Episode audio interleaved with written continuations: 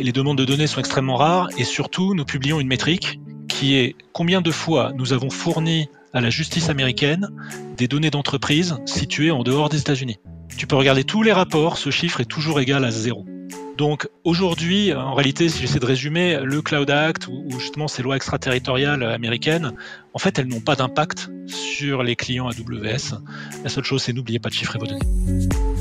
Bonjour à tous, bienvenue chez Innovation Leaders, le podcast de la communauté Together by Tech, propulsé par Equiden, qui a pour objectif de vous inspirer et vous donner des tips pour une meilleure utilisation de la tech au service de votre performance personnelle, de celle de votre équipe ou encore celle de votre organisation. Vous retrouverez toutes les notes de ce podcast sur notre site togetherbytech.com. D'ici là, bonne écoute. On connaît tous Amazon, on connaît peut-être un peu moins AWS, en tout cas peut-être moins le grand public, parce que pour toute personne sensible à la tech qui se respecte, AWS est une référence, peut-être même la référence du cloud euh, dans le monde. Ça fait plus de 15 ans que ce nom AWS résonne, Amazon Web Services, euh, sorti des, États-Unis et proposé par des, des ingénieurs d'Amazon qui imaginaient pouvoir revendre euh, un jour une infra. Et il faut croire que l'idée était bonne, parce que quelques années plus tard, AWS génère un peu plus de 50 milliards de dollars de revenus et représente un peu moins de 15% des revenus du, du groupe Amazon. C'était important pour moi de, de, faire un focus sur cette techno parce que je sais pas si vous l'aviez remarqué, mais AWS revient dans beaucoup de nos épisodes. C'est presque un fil conducteur, un fil rouge de la plupart des environnements tech qui sont passés à ce micro. Et quand on en a discuté avec Stéphane, Stéphane Adinger, directeur technique France d'AWS, on s'est dit qu'on avait un bel épisode à faire. Et voilà, on y est. Pour cet épisode, on va essayer de décortiquer la machine AWS en parlant des enjeux du cloud en général, de la multitude des services proposés par cette suite de techno. Et on parlera aussi de l'entreprise AWS en tant que telle et de son approche managériale. Un environnement, vous allez voir, qui est assez unique et qui laisse une grande place à l'innovation. Euh, on en parle à la fin de cet épisode. Salut Stéphane, merci de t'arrêter au micro d'Innovation Leaders. Salut Geoffrey, c'est un, un, énorme plaisir pour moi d'être ici. Bon, et eh ben tant mieux. On va essayer d'aborder l'ensemble des idées qu'on a qu'on a eues. Euh, on va falloir être efficace et s'il te plaît pas trop technique parce que tu risques de me perdre. Euh, avant de parler d'AWS et tous ces sujets tech, une question sur toi. C'est pas toujours simple de parler de soi, mais j'aimerais bien que tu me dises un peu qui tu es, ton parcours. Euh, avant AWS, soit été dans le cloud déjà chez Orange. J'ai l'impression que le cloud a été aussi, euh, en l'occurrence, un fil rouge dans ta carrière, non? C'est, c'est, tu as toujours bossé dans le cloud, toi? Alors, j'ai pas toujours bossé dans le cloud parce que quand j'ai commencé à travailler, le cloud n'existait pas. Donc, effectivement, euh, en sortie d'école d'ingénieur, j'ai, j'ai travaillé euh, chez Orange dans, dans, dans, sur divers projets. Mais euh, voilà, à partir de 2006, même plutôt 2007, je pense, ça a été mon premier contact avec le cloud. Et ce que j'y ai vu, c'est un peu un, un, aspect magique qui est de se dire je peux avoir de l'infrastructure de manière programmable à une époque où quand, quand je m'occupais de projets informatiques, la grande douleur, une des grandes douleurs, c'était d'avoir suffisamment d'environnement, de développement, de tests, et, on courait toujours un petit peu derrière. Et donc voilà, cette idée de dire finalement d'un claquement de doigts, je peux euh, créer de terre un environnement complet et puis l'arrêter quand j'en ai plus besoin, pour moi, ça a été un changement dans ma carrière. Et, et quand tu as vu le cloud arriver, alors je sais pas à quel moment de ta carrière, mais en tout cas quand tu quand as vu émerger ce, ce terme et ses, et ses possibilités tech, tu as tout de suite mesuré le phénomène, parce que certains parlent de, de, du cloud comme d'une des révolutions informatiques. Est-ce que tu l'as vu venir directement, cette révolution informatique, toi? Moi, je l'ai vu, euh, je l'ai vu avec ma sensibilité, si tu veux, de, de, de chef de projet, euh, d'ingénieur, pour me dire, ça va radicalement changer la manière de consommer l'infrastructure. C'est de, de, rendre finalement programmable le data center. Tu sais, la, la citation de Marc Andreessen qui dit Software is eating the world. J'irai là, du coup, Software is eating the, data center. Donc, effectivement, assez tôt, pour moi, ça a été un peu une évidence euh, de se dire le cloud, ça va changer radicalement. Maintenant, honnêtement, j'étais quand même très très loin d'imaginer que ce serait à ce point-là. Ok. Et tu peux nous dire un mot sur, euh, sur ton rôle, toi, chez AWS Qu'est-ce que ça signifie directeur technique France? Ben, ça signifie euh, d'accompagner nos clients en France, clients de toute taille, hein, ça va de bien sûr de start-up, de petites et moyennes entreprises jusqu'aux sociétés du CAC 40, pour les aider dans euh, l'adoption du cloud, qui très souvent est un projet de transformation. Donc ça veut dire qu'il y a des aspects bien sûr humains, et ça fait partie des choses que, j'apprécie énormément, donc de formation et d'accompagnement des équipes, et aussi de les guider sur comment utiliser au mieux euh, les services du cloud AWS, et ils sont nombreux. Ouais, on en reviendra parce que justement que ce soit dans la partie transformation, euh, adoption de la techno, déploiement de la techno, et aussi tout euh, cet aspect peut-être humain et l'ensemble des services couverts, ça fait partie des choses que j'ai envie de creuser avec toi sur AWS et son origine. Euh, comment cette boîte est apparue et je crois que ça fait ce que je disais, ça fait 15 ans que c'est lancé. Euh, quelles ont été un peu les grandes étapes du lancement de cette techno? Oui, on vient de fêter les 16 ans en ah. fait. Et d'ailleurs sur une date qui est assez qui est assez facile à retenir, on appelle ça le, P-Day. Donc ça fait 3-14. Euh, Donc c'est 14 ah. mars euh, de, de, chaque année. On est bien dans un contexte d'ingénieur. exactement, exactement. Donc en fait, ça a été créé euh, au sein du groupe Amazon avec une idée principale qui est de de faciliter l'innovation pour les équipes techniques. C'est-à-dire que le, groupe Amazon fonctionnait déjà en mode euh, DevOps, en mode ultra agile, avec cette, cette appétence pour voir comment la technologie peut permettre d'innover. Et finalement, s'est rendu compte assez vite que ce que j'écrivais tout à l'heure, si tu veux obtenir de l'infrastructure, ça prend du temps, ça prend des semaines, c'est très coûteux. Et finalement, ça devient quelque chose qui ralentit énormément l'innovation. Donc au début des années 2000, il y a eu cette idée un peu folle de se dire, et si on réinventait l'infrastructure pour la rendre euh, accessible, un peu comme sur un site de e-commerce finalement? Je veux du stockage, je veux du réseau, je veux du, du compute, du serveur, je l'utilise et quand j'en ai plus besoin, je le rends. Donc c'est vraiment une notion de mutualiser en fait, enfin de, de, alors la mutualisation, ça, ça, ça, fait partie des choses qui le rendent possible d'un point de vue économique. Mais c'est plus l'idée de dire j'ai besoin de quelque chose, je le prends maintenant, c'est instantané. Alors, instantané, ça peut prendre quelques minutes, mais en tout cas, c'est euh, même si je l'ai pas anticipé, et surtout l'autre aspect qui est de dire que quand je n'en ai plus besoin, je peux le rendre et arrêter de payer. Ça, ça a été le principe fondateur. Avec en plus la, la notion de je consomme ce que je, ce dont j'ai besoin et pas euh, des armées de serveurs ou d'espaces euh, vides qui finalement ne correspondent pas exactement à, ce, à mon usage. Exactement. Et du coup, la mutualisation euh, permet d'avoir une, une équation euh, économique complètement rentable et aussi bah, d'optimiser, on le verra peut-être après, mais d'optimiser aussi euh, l'utilisation des ressources. Et, on le voit aujourd'hui que c'est important. Ok. Et donc, ce projet est né d'où? Parce que je crois que c'est des ingénieurs qui c'était un peu un side project ou pas forcément en tout cas la vision de la boîte n'avait pas été celle-là dès le départ ou je me trompe? Il y a, alors c'était un projet qui venait effectivement des, équipes d'infrastructure où il y a eu, à la, comme on le fait toujours chez Amazon, il y a eu ce qu'on, la rédaction ce qu'on appelle un narratif, c'est-à-dire un, document de six pages qui décrit justement ce, ce qu'on veut faire, pourquoi on veut le faire. Et c'est Andy Jesse, donc qui est, qui est ensuite euh, devenu le, le, patron d'AWS et qui est maintenant aussi euh, le, patron du, du, groupe Amazon, qui a été, euh, qui a, qui a, qui a écrit ce document et qui est devenu, bah, le, qui a lancé en fait cette activité. D'accord. Donc la vision était quand même euh, était quand même là. Et ce déploiement, il a eu. Est-ce qu'on peut parler de phase ou est-ce que ça a été une adoption immédiate? Comment ça s'est passé ce, pendant ces 15 dernières années? le, déploiement, il, a, il, s'est fait de manière progressive, tout comme les services. C'est-à-dire que en, en 2006, l'année de la création des, des, premiers services, le tout premier service c'était Amazon S3, service de stockage. Ensuite est arrivé euh, juste après euh, Amazon EC2, machine virtuelle, qui était beaucoup beaucoup plus simple qu'aujourd'hui. C'est-à-dire que tu quand tu prends les machines virtuelles, il y avait une taille de machine, il y avait un seul OS, il n'y avait pas une myriade d'options telles qu'on le trouve aujourd'hui. Mais ça a déjà été euh, très vite adopté tout d'abord par les startups qui voyaient cet intérêt de pouvoir avoir déjà cette élasticité. Euh, quand on est sur Internet, c'est quand même important. Et, donc voilà, les, premiers, euh, historiquement, les premiers clients à les avoir adoptés, ça a été, euh, les startups. Et puis après sont, venus progressivement les entreprises de tout domaine. Et, au début, c'était plus souvent aussi sur du dev, du test, des applications non critiques. Et ça a progressivement ensuite euh, évoluer vers les applications euh, core business et critiques des entreprises. Oui, parce que moi depuis le début je dis techno, mais en fait on est d'accord que c'est pas une techno, c'est une suite de techno, voire un ensemble de solutions. On parle même de briques technologiques. Tu as commencé à en parler. Est-ce que tu peux nous présenter dans les grandes lignes les lignes peut-être de techno ou de services ou de produits qu'on retrouve chez AWS oui, alors il y a plus de 200 services, donc euh, je ne vais pas les passer un par un, sinon on va endormir tout le monde. Mais euh, donc ça démarre sur des vraiment des services fondamentaux d'infrastructure, tout ce qu'on va retrouver euh, dans l'infrastructure classique. Donc en gros du stockage, multiples options, de, de la capacité serveur et, et, tout ce qui est lié au réseau, que ce soit les réseaux, réseau local ou, ou réseau longue distance. Et la manière dont on fonctionne chez AWS, c'est d'écouter nos clients pour savoir vers quoi évoluer. Donc en fait, on, passe notre, c'est ça qui est intéressant aussi, on passe tout, une grosse partie de notre temps à demander à nos clients qu'est-ce qui manque, de, quoi ils ont besoin. Et c'est comme ça qu'en en, 16 ans, on a construit euh, des, services. Euh, je me souviens, un des, des, premiers services un peu plus euh, haut niveau qu'on est sorti, ce sont des, des, bases de données managées, opérées.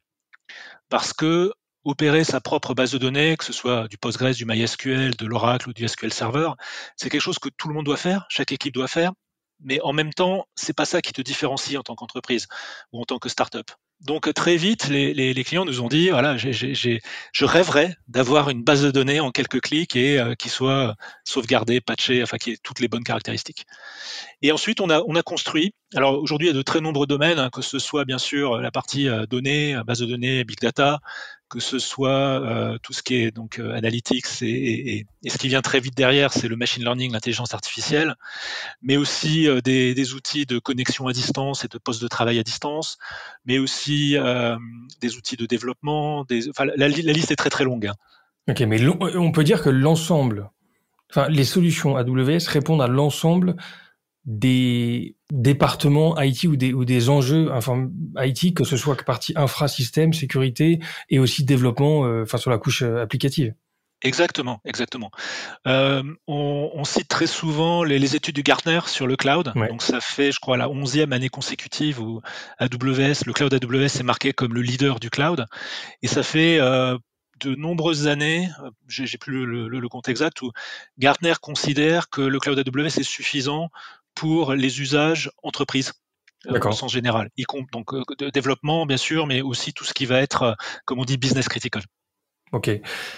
En d'autres termes, on peut imaginer faire tourner l'IT d'une boîte intégralement sur des techno AWS. On peut l'imaginer, mais il y en a beaucoup qui l'ont fait déjà. je pense en France à, à, Veolia, qui a, non, non, non, qui, a fait ce qu'on appelle, alors dans, notre jargon, on appelle ça du all-in. Hein, c'est comme au poker, donc c'est je mets tout dans le cloud AWS. Parmi les premières euh, sociétés aussi historiquement, et je crois que ça remonte à 2009, qui avaient fait ce choix-là, on, trouve Netflix. qui avait fait un, choix très anticipé de se dire mon métier c'est d'avoir la meilleure plateforme de streaming vidéo au monde, ce n'est pas d'opérer mes propres infrastructures. Ok. Et alors ces solutions là, enfin on y a un peu répondu, tu me diras, mais elles s'adressent à qui? Les, les, consommateurs directs de l'ensemble de ces briques, qui sont-ils? Alors, on va retrouver bien sûr des gens, euh, des gens du monde de la tech, que ce soit des développeurs, des équipes d'infra, mais plus généralement, ce qu'on voit de plus en plus maintenant, c'est ce qu'on appelle euh, aussi des, builders, des gens qui veulent construire soit en, direct sur euh, la plateforme AWS, sur les services AWS, mais bien sûr aussi au travers de partenaires.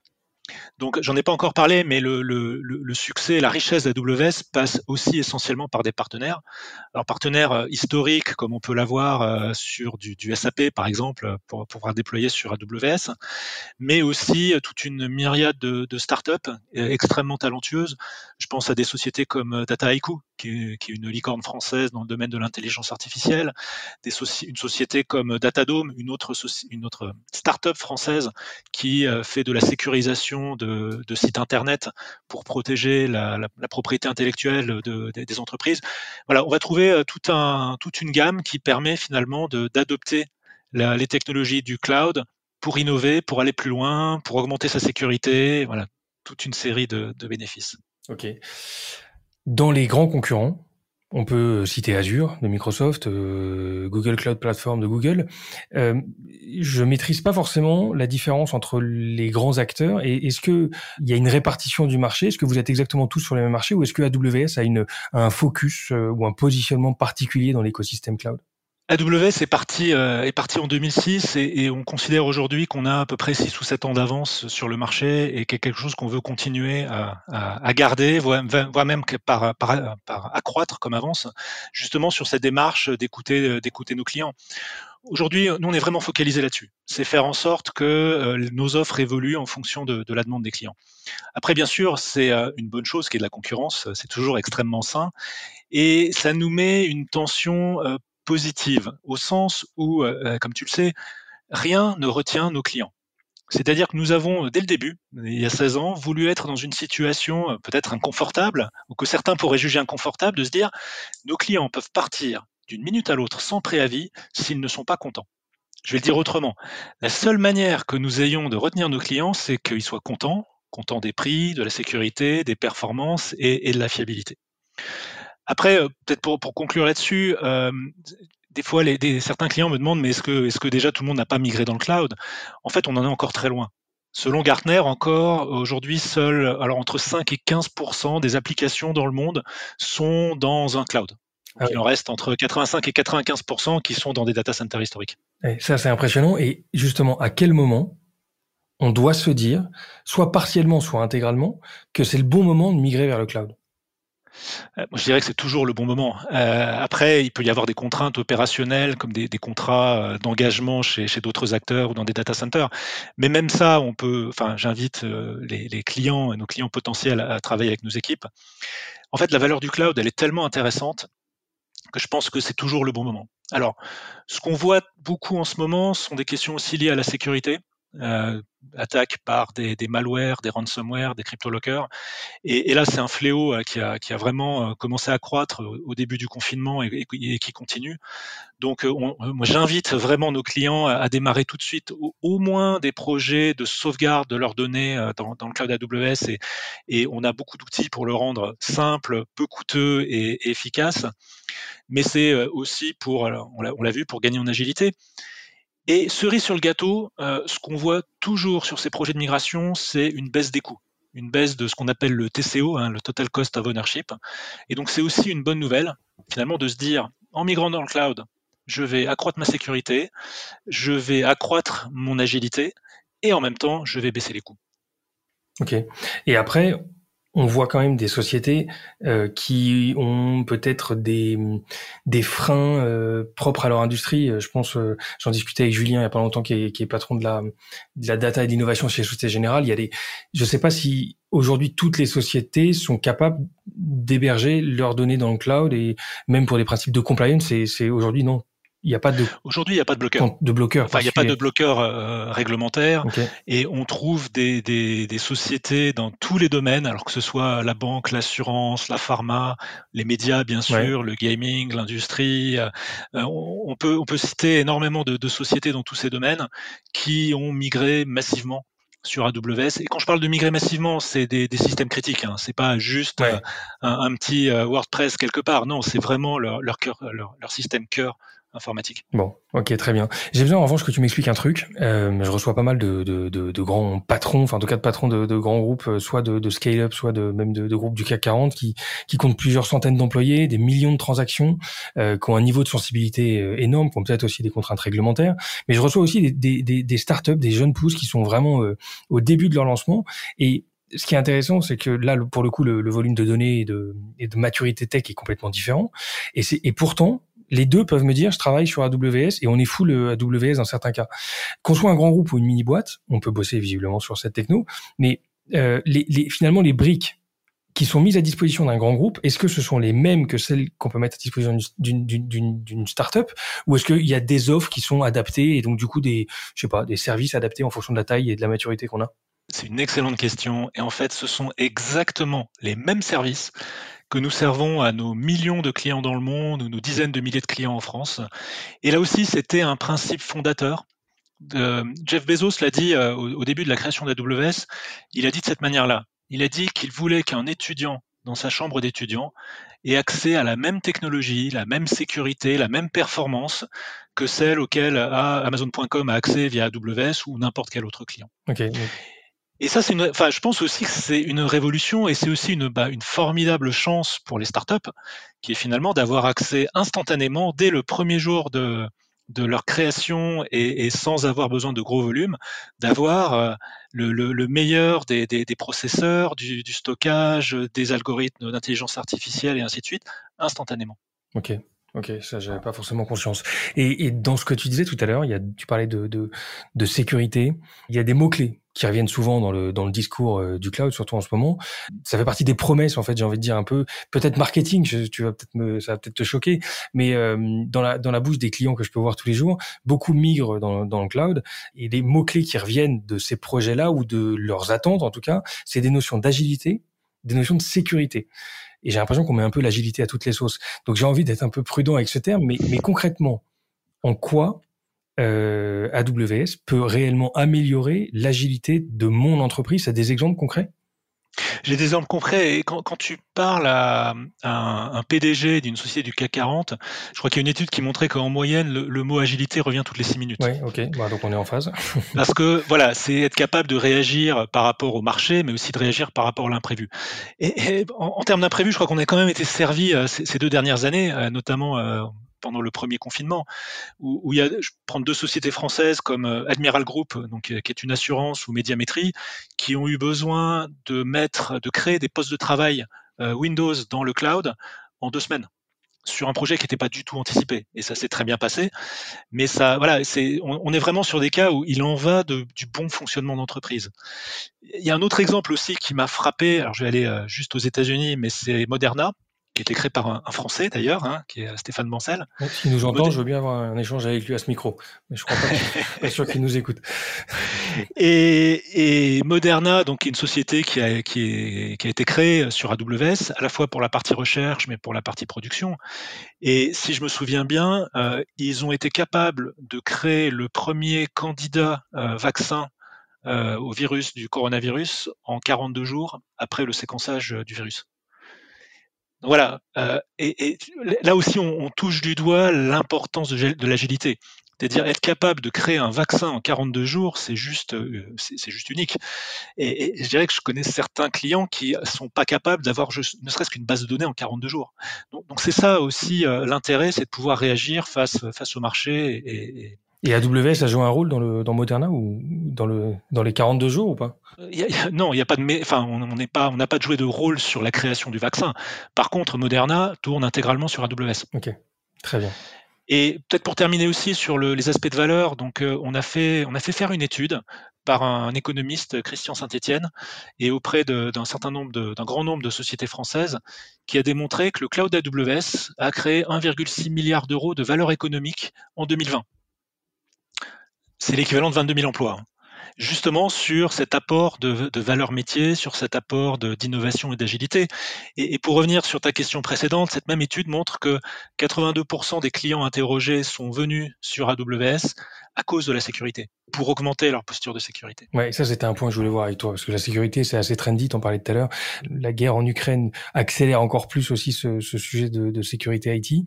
Euh, en quoi ma boîte se renforce aussi sur le plan de la sécurité si je migre mon infra sur AWS Alors déjà, je, vais juste euh, parler un peu de la manière dont nous, on, gère la sécurité en interne. Et la sécurité, c'est la première priorité chez AWS. Tout tourne autour de ça, c'est la valeur numéro un. les équipes sécurité chez nous ont droit de vie et de mort sur n'importe quel service, au sens où rien ne part en production si ça n'a pas été validé par la sécurité et la conformité. Pourquoi?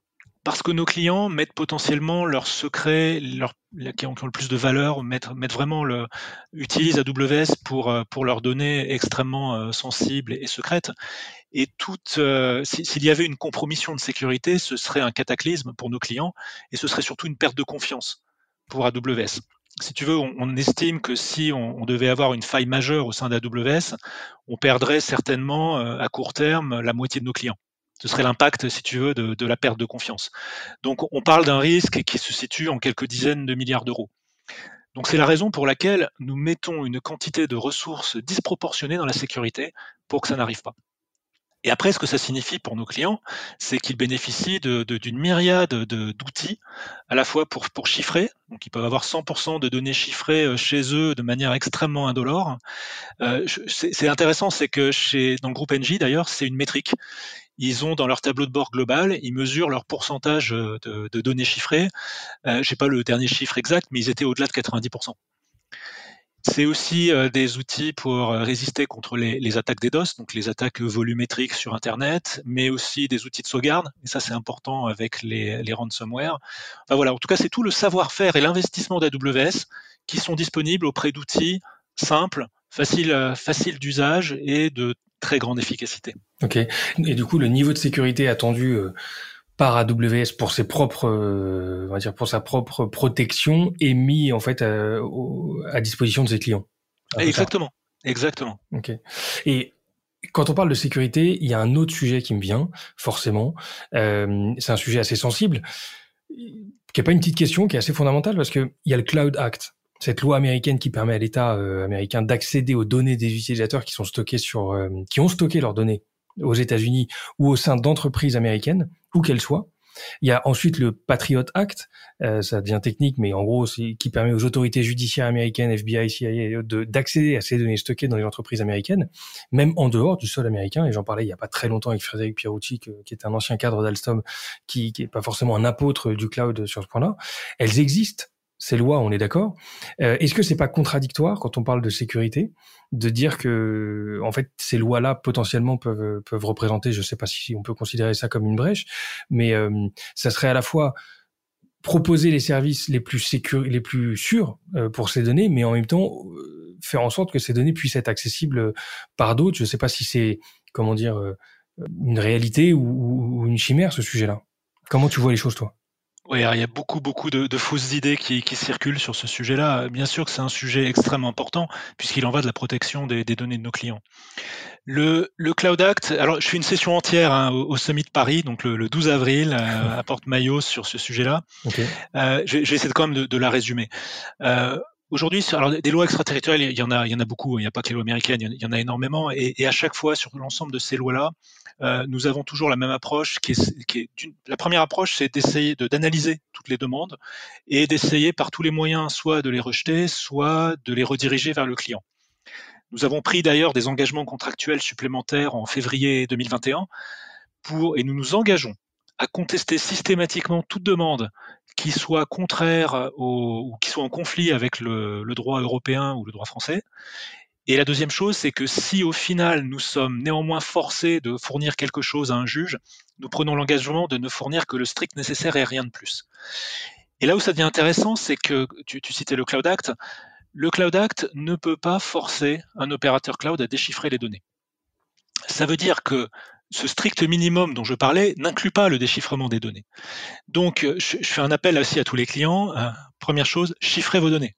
C'est facile, c'est souvent c'est une case à cocher. Il n'y a pas d'impact de performance, euh, il n'y a pas d'impact de, coût, ou si, ce n'est sur, sur vraiment une erreur d'arrondi sur la facture au final.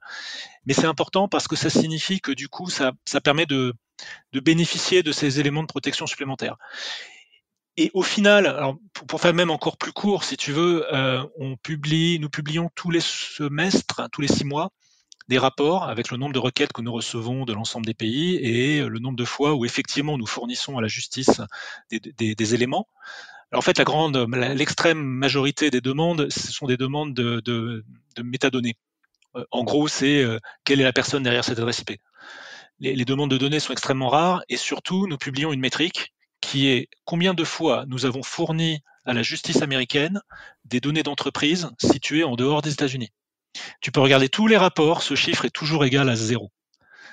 Donc aujourd'hui, en réalité, si j'essaie de résumer, le Cloud Act ou, justement ces lois extraterritoriales américaines, en fait, elles n'ont pas d'impact sur les clients AWS.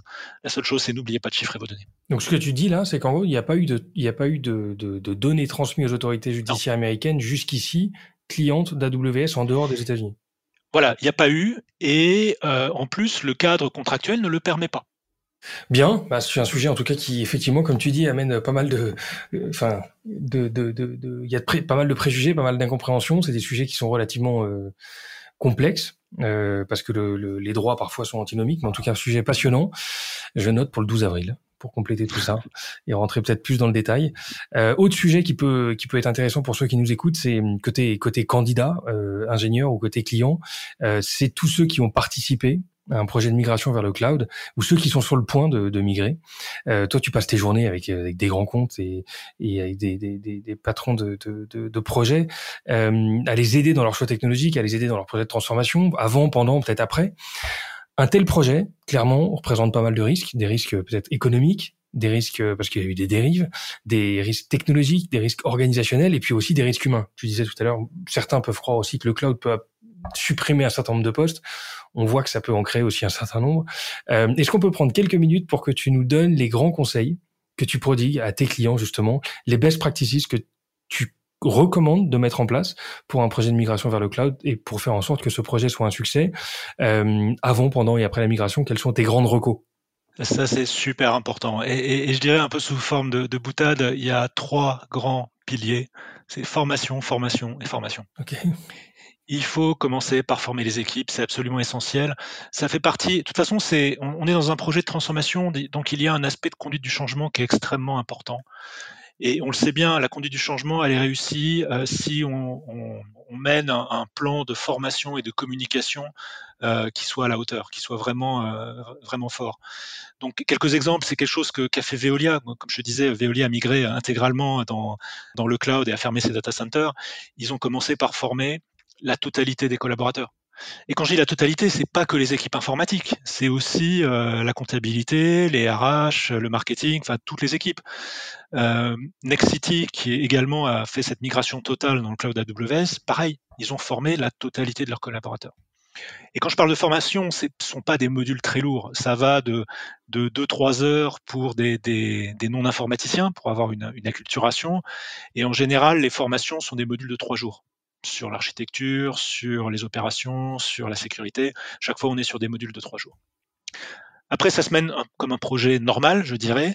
Et il y a deux grands aspects qui sont nouveaux dans le cloud, qui sont ce qu'on appelle le FinOps, c'est-à-dire l'optimisation financière en continu puisque comme tu l'as bien rappelé, euh, on paye pour ce qu'on utilise. Donc ça veut dire aussi qu'il ne faut pas oublier d'arrêter de euh, décommissionner. on n'utilise plus. Juste éteindre. décommissionner, le terme est peut-être un petit peu fort. Je aux autres applications qui peuvent tourner, qui peuvent coûter, mais non, effectivement. Non, mais c'est juste euh, les environnements de développement. Par exemple, si tu n'en as pas besoin le week-end, bah, faire en sorte qu'ils s'arrêtent automatiquement. Mais que tu puisses quand même les redévelopper, les redéployer si tu en as besoin. et un autre aspect aussi qui vient très vite, c'est ce qu'on appelle le DevSecOps qui est d'intégrer la sécurité dans les processus DevOps by design, donc faire en sorte que tout ça soit automatisé et qu'on n'ait plus cette, euh, cette antagonie finalement qu'on a pu vivre par le passé entre agilité d'un côté et sécurité de l'autre. Et, des fois, par le passé, il fallait choisir soit l'un soit l'autre, mais pas les deux. Là, l'automatisation permet de faire les deux à la fois. Et, ça me permet de, voir des projets euh, fabuleux. Alors, en DevSecOps, on a vu un témoignage chez Renault Digital, par exemple, où les équipes euh, agiles appliquent toutes les bonnes pratiques de sécurité parce qu'elles sont déjà intégrées dans la plateforme AWS qu'ils utilisent. Je vous prends 10 secondes pour vous dire que ce podcast vous est proposé par Equiden.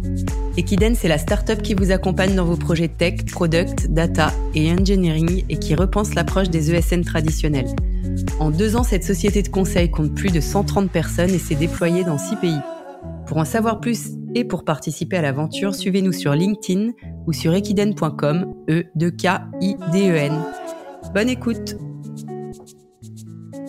Est-ce que tu as vu des projets euh, qui ont été un peu des fiascos ou des projets difficiles? Et est-ce que tu as réussi à voir un peu d'où venait ce, cet échec? Est-ce qu'il y avait la formation? Est-ce qu'il y avait autre chose aussi?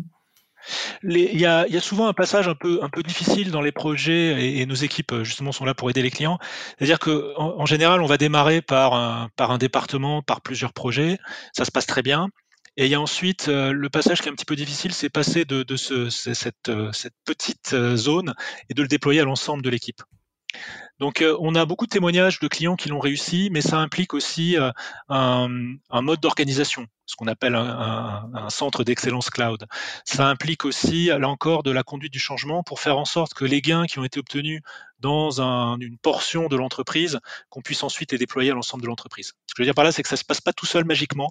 Il faut, et nous avons de l'expérience pour aider nos clients et nous avons des partenaires aussi qui ont cette expérience pour les aider à franchir ce cap et avoir un, déploiement plus large. Ok, et juste un ordre d'idée, c'est quand tu parlais de Veolia, mais un ordre d'idée du planning prévu pour la migration euh, intégrale d'une entité comme d'un groupe comme celui-ci, qui est quand même pas le groupe le plus petit qui soit, avec des, avec des, en plus des ramifications à l'international.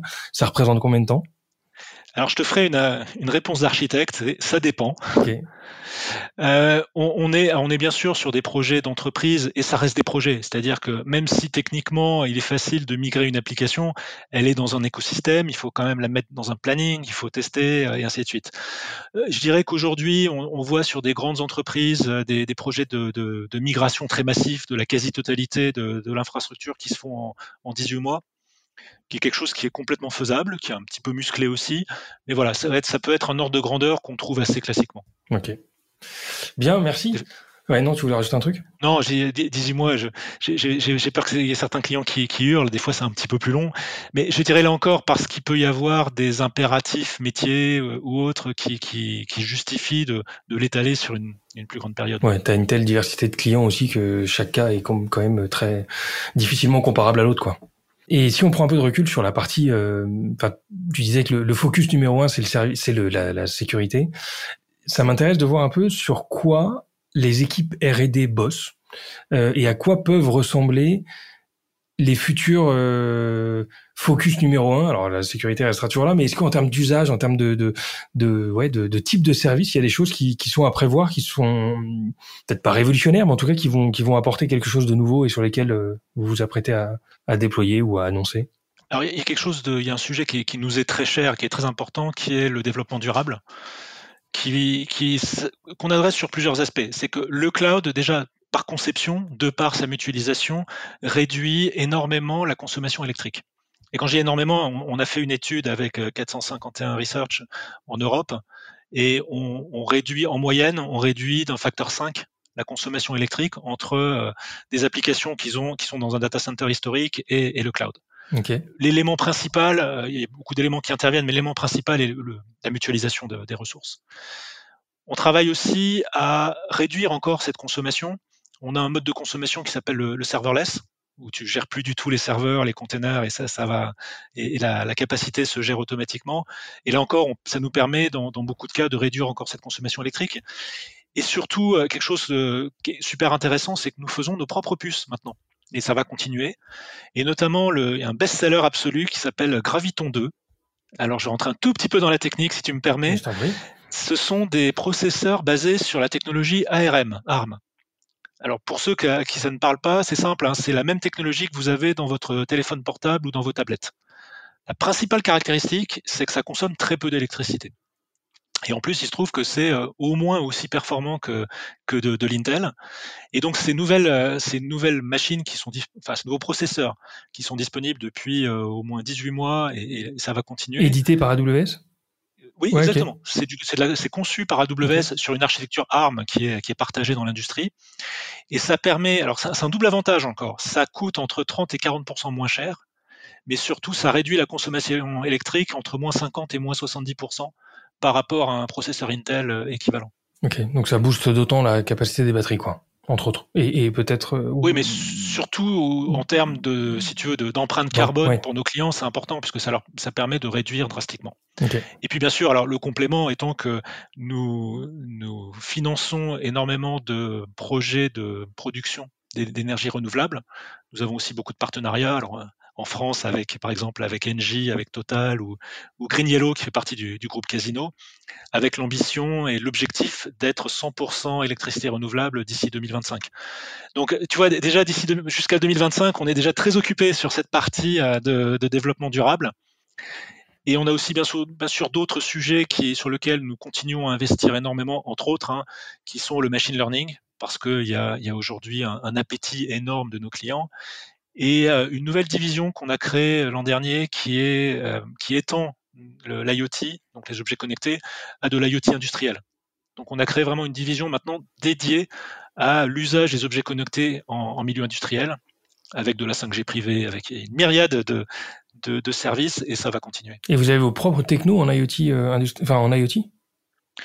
On a, là encore, on propose des briques technologiques qui vont permettre euh, d'assurer la, connectivité complète depuis le capteur jusqu'au jusqu'au cloud. On a, on, édite un, OS euh, open source qui s'appelle Amazon FreeRTOS. Alors ça, c'est pour les, connaisseurs, qui est justement un, operating system pour les, les petits objets embarqués euh, qui coûtent pas cher.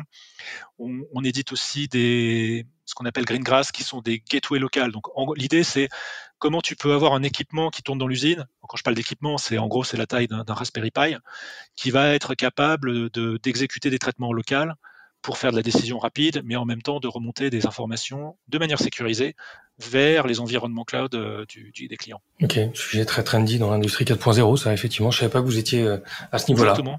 Et, l'automobile aussi nous, est, quelque chose qui, qui nous permet aussi d'innover de, et d'apporter. Donc là aussi, on, a, on crée une division spécifique pour l'automobile.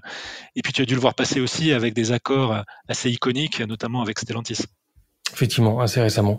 Bien, ok. Et eh ben, présence, un déploiement de toutes ces technos, euh, et d'ailleurs le monde applicatif a tendance à, un petit peu fusionner avec le monde industriel, euh, un peu dans l'initiative des, des, de l'approche de la production de Tesla, mais intéressant de voir tous tous ces sujets converger.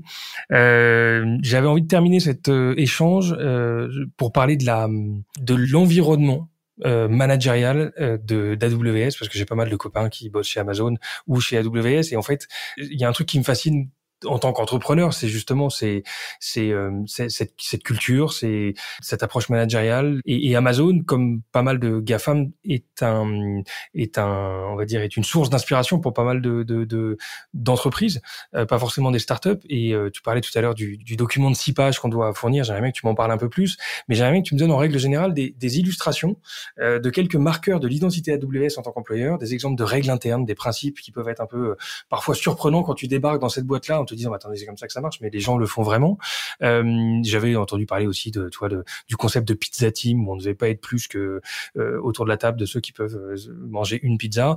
Euh, bref, qu'est-ce qui toi t'a marqué, qui te marque peut-être plus maintenant, mais que où tu, où tu voilà, tu te dis que c'est des, des choses qui sont peut-être un peu amusantes, mais qui sont malgré tout hyper efficaces.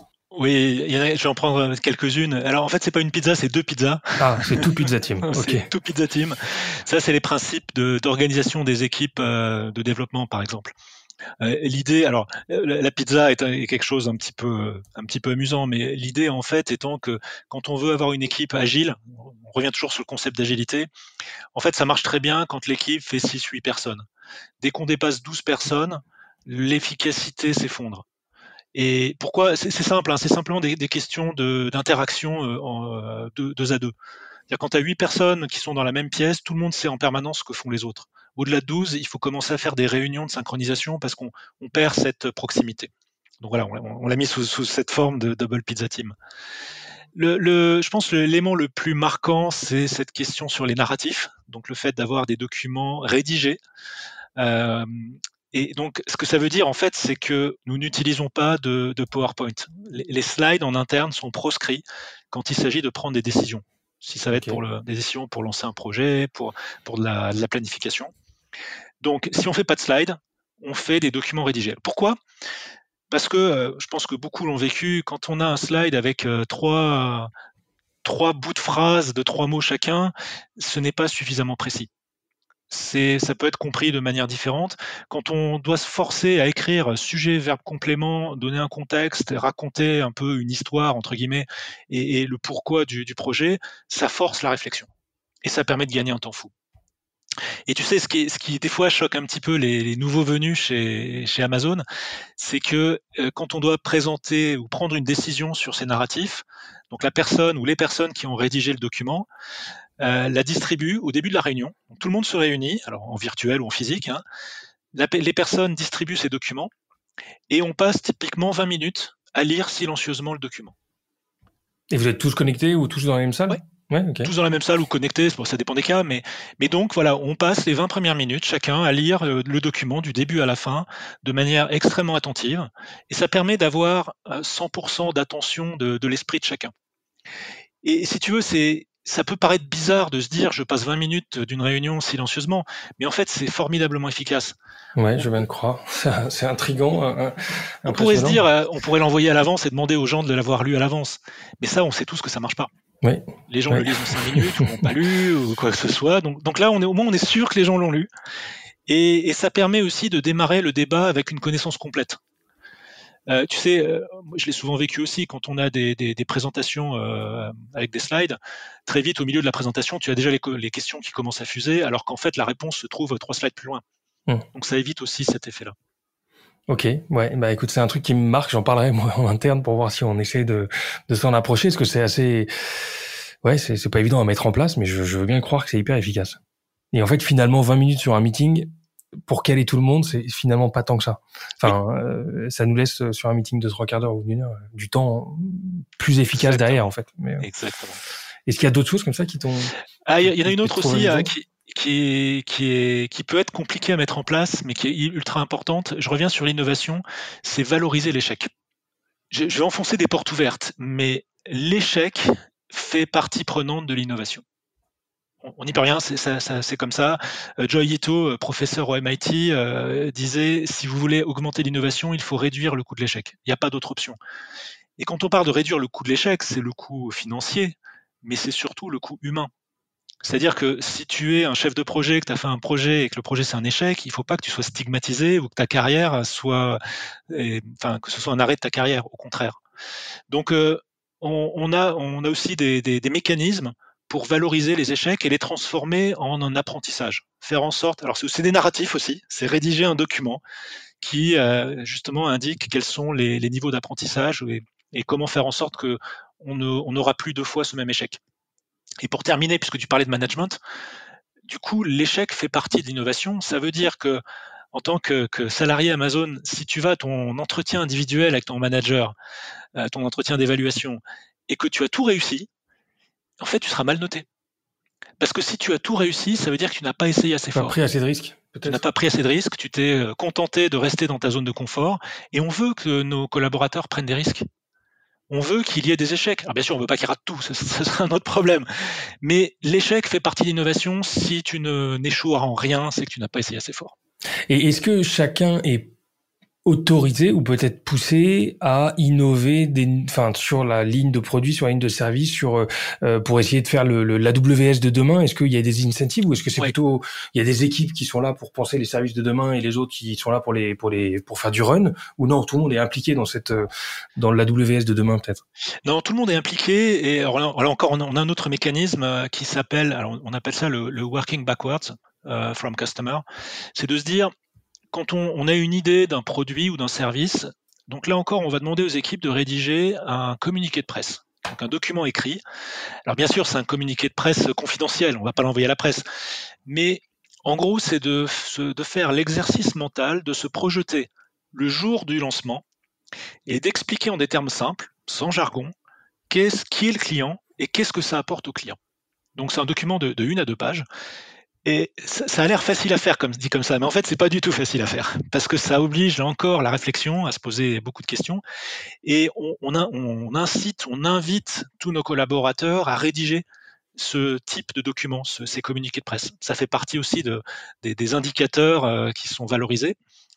Et, c'est une manière comme ça d'exprimer. Et après, on, va, euh, on va confronter, relire, confronter, parce que très souvent, il y a d'autres personnes qui ont eu des idées un peu similaires, donc on va grouper, et ça permet comme ça d'avoir ce, processus d'analyse de nouvelles idées. Et euh, certaines vont remonter d'une manière ou d'une autre et vont euh, effectivement donner lieu à un produit ou un service qui n'est pas forcément d'ailleurs dirigé par la personne qui a eu l'idée, et qui ne souhaite pas forcément elle-même créer ce service-là.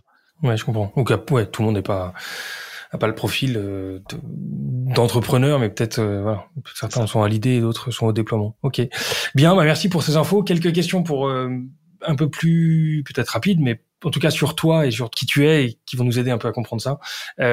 quelles sont les boîtes que tu as pu croiser et qui, en termes de vision technologique ou peut-être d'exécution dans l'écosystème tech aujourd'hui, sont des boîtes qui t'ont marqué par leur maturité et qui pour toi sont sont des gens qui, qui, qui ont compris un truc et qui sont en avance euh, dans, dans leur temps. Côté euh, grand compte ou côté euh, éditeur de technologie peut-être? Oui il y, en a une qui m'a vraiment marqué c'est Conto. Je ne ah, sais pas si tu connais c'est bah, donc c'est une banque qui est plutôt destinée aux, aux PME voire aux artisans et, et qui, qui, est dans un domaine bancaire, donc qui est quand même un, domaine qui est très exigeant en termes de, de, règles, de régulation, en termes d'exigences de sécurité, et qui ont eu cette approche d'aller progressivement, d'intégrer bien sûr les fondamentaux de sécurité dès, dès le début, mais euh, d'avoir une, une, approche sur le marché et les équipes qui est, qui est absolument fabuleuse. Je crois qu'aujourd'hui, c'est une des, une des 25 licornes françaises. Ouais, effectivement, avec euh, Steve, Alexandre et notamment Emeric qui était chez, chez nous il y a quelques jours pour, euh, pour justement annoncer cette dernière levée. Donc effectivement, eux, côté tech, c'est bonne, euh, bonne, bonne maturité, bonne vision. Est-ce qu'il y a un personnage dans l'écosystème que tu aurais pu prendre en tant que mentor? Ah oui, un personnage que j'adore, c'est Guido van Rossum, je sais pas, le, le, créateur de Python, Ok.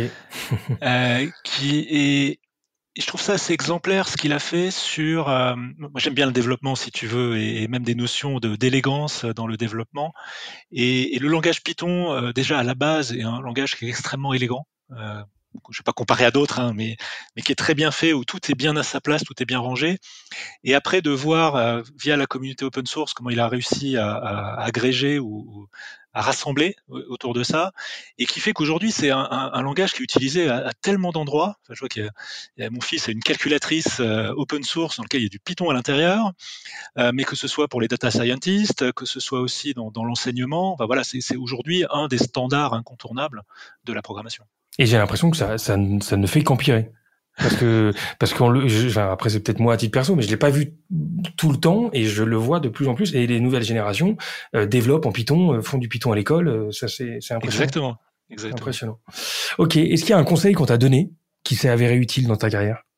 Oui, il y avait un des managers chez Orange m'avait m'avait sorti cette phrase quand il s'agissait d'analyser les, les demandes et les besoins de clients. Il m'a dit qu'il y a trois choses très différentes. Il y a ce que les clients ont, ce que les clients veulent et ce dont les clients ont réellement besoin. Et ça, ça m'a guidé dans, toute ma carrière sur euh, justement de, de ne pas forcément répondre à un client sur ce qu'il demande, mais si j'ai la conviction qu'un client a besoin d'autre chose, de quelque chose d'un petit peu différent de ce qu'il demande, vraiment de pousser pour ce dont il a besoin et pas, et pas ce qu'il demande. Et, typiquement, euh, chez AWS, justement, c'est un des, piliers quand on, recrute des, nouveaux architectes solutions, de leur expliquer que c'est vraiment ça le fondamental. C'est ça qui euh, permet d'apporter le plus de valeur, qui est de, par notre connaissance ou nos convictions de, les exprimer, surtout quand nous pensons euh, qu'il y a peut-être une solution meilleure pour les clients. Oui, ça demande un peu de temps, un peu de tact, un peu de communication. Et, tu sais, j'ai beaucoup d'exemples où en fait, là, ce qu'on considère comme étant une meilleure solution, en plus, ça coûte moins cher. Eh ben oui, ok, eh ben intéressant comme concept. Au niveau des de tout ce, cet univers dans lequel tu gravites, qui bouge quand même assez vite, parce que euh, voilà, la tech, on parle du machine learning, de, de, de tous ces, ces, concepts. AWS est hyper transverse, donc doit être un peu euh, au point euh, sur l'ensemble de, de des, des, des, enjeux d'innovation euh, tech. Comment tu fais à titre perso pour maintenir ta, ta, ta, culture. Alors c'est sûr que si tu lis des working backwards et des, et des narratifs toute la journée, je pense que tu dois découvrir pas mal de choses. Mais il y a, y a sûrement autre chose qui doit être accessible au grand public que tu peux consulter, des blogs, des newsletters, des, des, des events auxquels tu. Comment tu fais et qu'est-ce que tu recommandes pour être vraiment pour maintenir cette culture tech euh, à jour? Qu'est-ce que tu recommandes? C'est compliqué. J'ai pas de solution magique. J'ai pas de, de, source privilégiée particulière. Après, j'ai la chance aussi de côtoyer effectivement dans, dans, dans, mon quotidien à la fois en, en interne et des clients qui sont euh, très souvent euh, à l'état de l'art en termes de, technologie.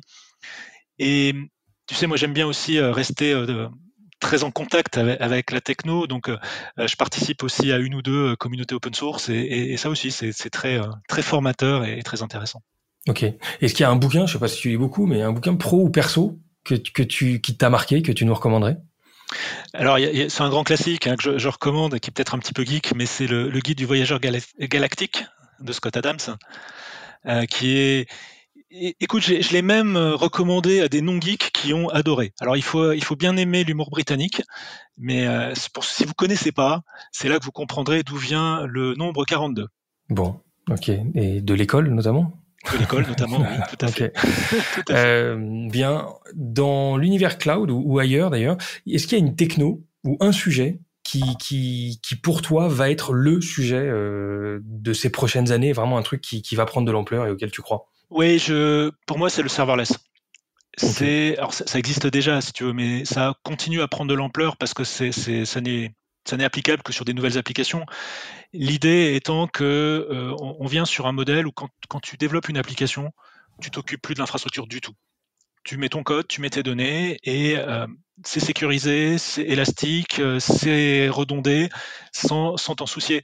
Et que tu aies besoin d'une requête par, par heure ou de 10 000 requêtes par seconde, peu importe. Tu t'en préoccupes pas. Tu t'en préoccupes pas.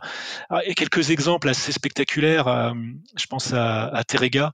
Terega, il, il, transporte du, sud, du gaz dans le sud-ouest de la France et ils ont redéveloppé leur frontal web avec intégralement en mode serverless. Et ce qui est intéressant, c'est qu'avant, ça leur coûtait aux alentours de 10 000 euros par mois d'hébergement. est un hébergement standard pour une application web assez classique, avec des frontaux, base de données, load balancer. Enfin, tu, tu, peux imaginer toute la toute l'infrastructure. Et ils ont migré sur AWS et en serverless, ça leur coûte largement moins de 100 euros par mois. Pourquoi? Parce qu'en fait, c'est pas un site à grand trafic, si tu veux. C'est pas et, et, donc du coup, pourquoi payer euh, pour des serveurs qui finalement se tournent les pouces, attendent qu'il y ait des requêtes et, et finalement tu payes quand il n'y a pas de requêtes. Le serverless permet vraiment de, de renverser cette tendance. Et, et, je terminerai, euh, en fait, d'ailleurs, s'ils ont développé en serverless, c'était pour gagner en agilité. Toujours ce même thème. Ça a été la bonne surprise qui fait que ça coûtait aussi moins cher, mais ils l'ont pas du tout fait dans une, dans une optique de baisser les coûts, ils l'ont fait dans une optique euh, d'agilité. Avec aussi une, un enjeu de la compétence qui est optimisé, parce que tu, tu, tu dois pas forcément maîtriser en interne un scope de compétences aussi large parce que tu peux le déléguer, quoi. Ok. Et dernière question en dehors d'Amazon que tu dois avoir dans ton tel, mais est-ce qu'il y a des, il y a une app dans ton téléphone que tu recommanderais à tout le monde d'avoir? Oui, alors je vais pas faire de favoritisme, je vais en donner deux, c'est Too Good To Go et Phoenix. Ok. Et Too Good To pour les produits euh, sur le point d'être périmés dans, dans, dans, dans ton, ok. Enfin, Phoenix, c'est un petit peu. Je, je, je, je connaissais pas C'est l'équivalent. Hein, voilà, ils, sont, ils, sont, ils sont probablement en concurrence, on va le dire comme ça. Mais je trouve ça juste fabuleux. Bon, eh ben, merci pour l'info. Euh, Est-ce qu'il y a quelqu'un que tu me recommanderais d'inviter à ce micro, quelqu'un qui aurait un parcours tech euh, inspirant ou dans l'innovation, en règle générale, que tu as pu croiser, que tu pourrais me recommander? Oui, moi je te recommanderais bien euh, Philippe Vimard. Il était CTO, maintenant il est CEO de Doctolib. Et il avait participé notamment à un événement qu'on avait fait à Station F. Et il avait fait une présentation sur le rôle du CTO c'est dans, dans, une entreprise ou dans une startup, c'était ultra inspirant. J'ai absolument adoré. Donc je ne sais pas si tu l'as déjà euh, reçu. Eh ben non, on a déjà on a déjà eu euh, le, le, VP Engineering de, de Doctolib, mais en revanche euh, Philippe, non, c'est quelqu'un dont on a parlé d'ailleurs pas mal dans les pilotes parce que c'est c'est quelqu'un qui qui a l'air d'être d'une envergure ouais assez rare et qui a réussi à s'installer dans ce poste qui était pas évident parce que la boîte était déjà bien lancée, mais avec une vision et une inspiration qui embarque pas mal de monde. Donc je je note au cas où. Merci beaucoup Stéphane pour ces échanges et pour tous ces insights. Passionnant, instructif. À bientôt. À très bientôt. Merci beaucoup. Voilà, cet épisode est terminé. J'espère qu'il vous aura plu. Si c'est le cas, suivez-nous sur LinkedIn ou directement sur notre site togetherbytech.com. Prochain épisode dans quelques jours. D'ici là, portez-vous bien.